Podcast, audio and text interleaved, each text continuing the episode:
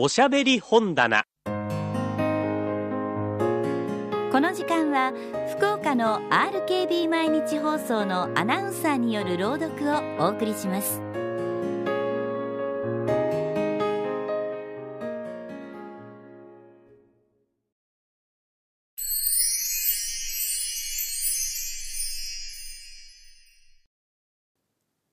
豊島義雄作天狗の花後編許してください。わしが悪かったのです。許してください。もう決してごちそうをさらったりなんかしませんから。わしは元からの悪い天狗ではありません。この姿の通り大天狗で大勢のカラス天狗を家来に持って立派な行いをしていました。ところがわしは生まれつき鼻がよく効いて二里四方くらいは何でも嗅ぎ分けられるのです。ある時山の奥から村近くへ出てくると人間のこしらえてるごちそうの匂いがしてそれを食いたくてたまらなくなったのです。そして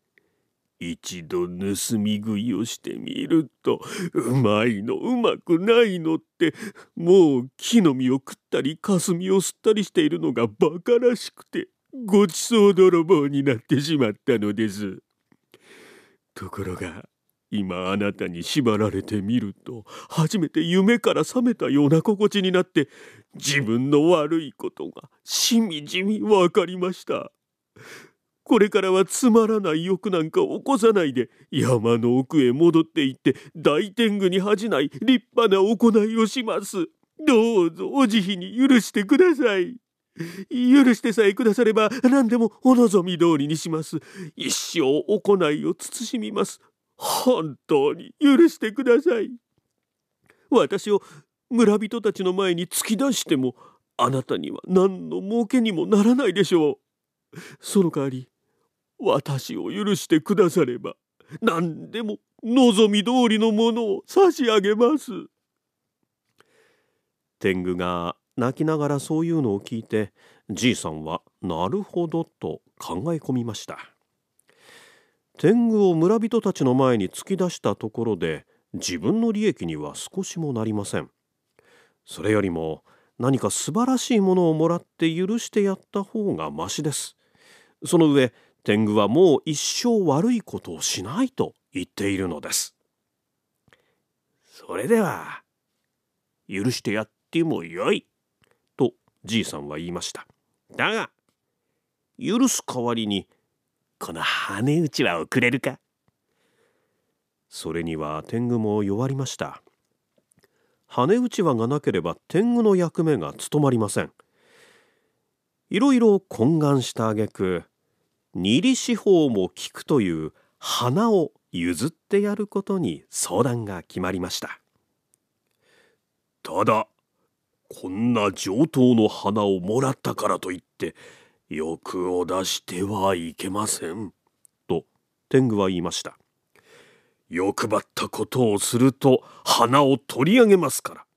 そのつもりでおいでなさい。やいたま。じいさんは承知しました。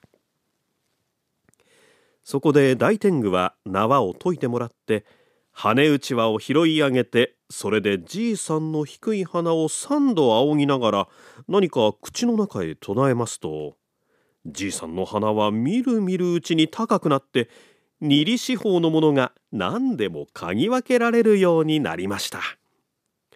じいさんがびっくりしているうちに天狗は羽打ち輪をはたはたとやりながら宙に飛び上がって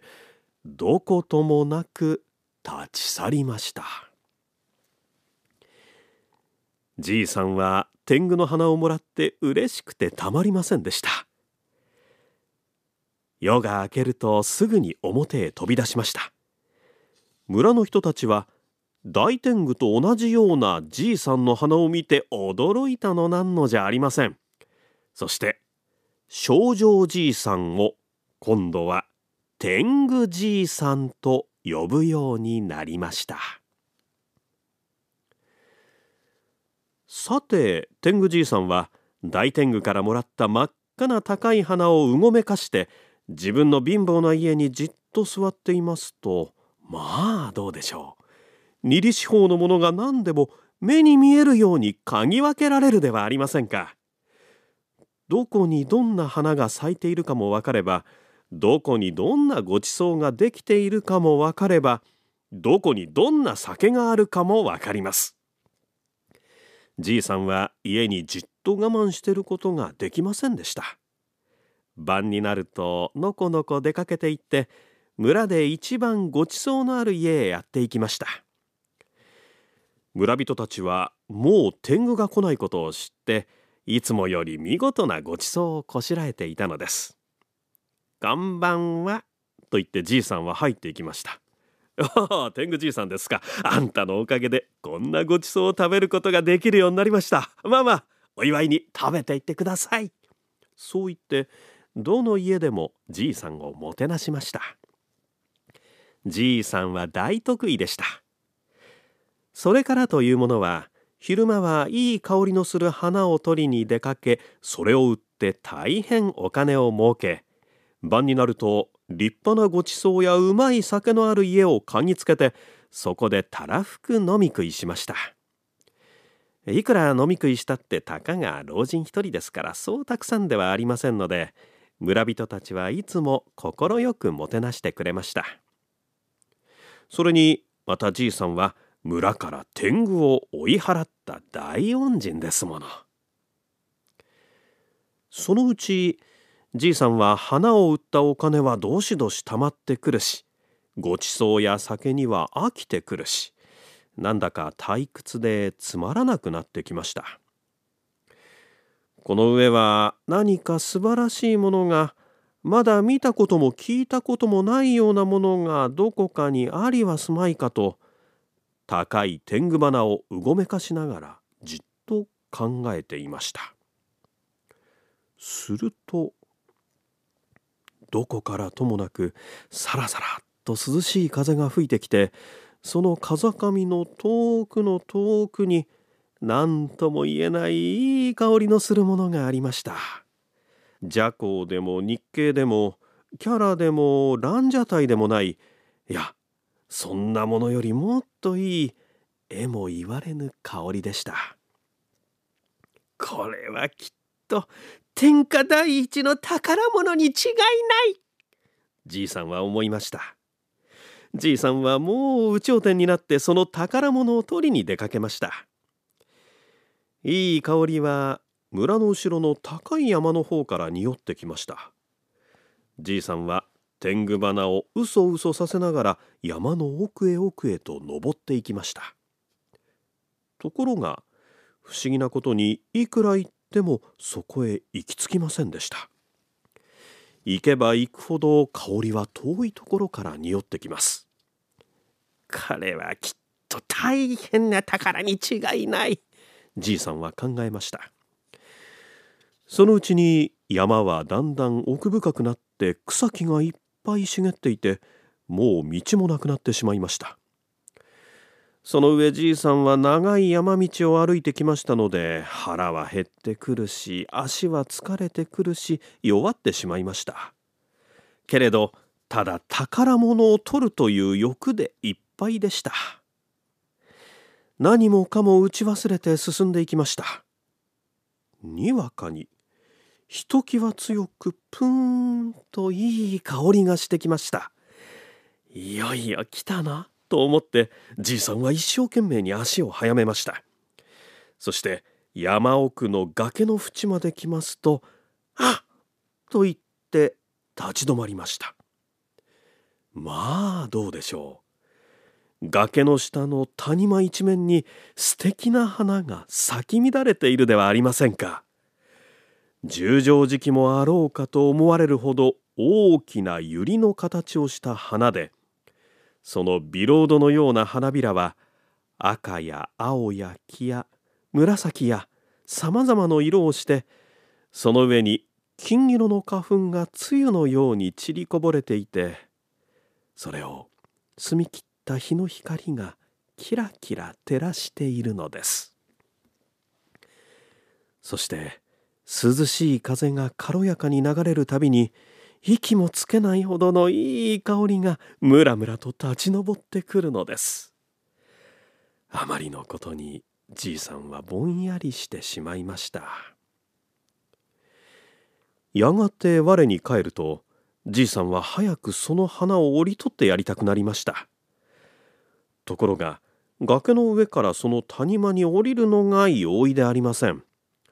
ゴツゴツした岩の崖で何十畳というほど高いのです。じいさんはあちこち見回してみてようやく一本のかずらを見つけ出しそれにすがって降り始めました。ちょうど崖の中ほどまで降りますとどうしたはずみかかずらがぶつりと切れてあっという間にじいさんは真っ逆さまに転げ落ちました。転げ落ちる途端に高い花が岩角にぶつかってポキリッと大きな音を立てて折れてしまいました。じいさんは谷底で夢中に飛び起きて一番先に鼻へ手を当ててみますとさあ大変です。天狗からもらった大事な大事な花どころか自分の元の低い花までも根っこからなくなって顔がのっぺらぼうになってるではありませんか。辺りを見回してみますと今まで咲き乱れていた花は影も形もなくて自分の足元に何か赤いものが一つ転がっています。よく見るとそれは真っ赤な高い天狗花でした。まあこれさえあればいいそう思ってじいさんは急いで拾おうとしましたすると驚いたことにはその赤い花がふわりと宙に飛び上がって舞い上がりながら次第に大きくなってやがて空いっぱいの大きさになりました。そしてじいさんがあっけに取られているとその空いっぱいの大きな花の向こうから「うーははは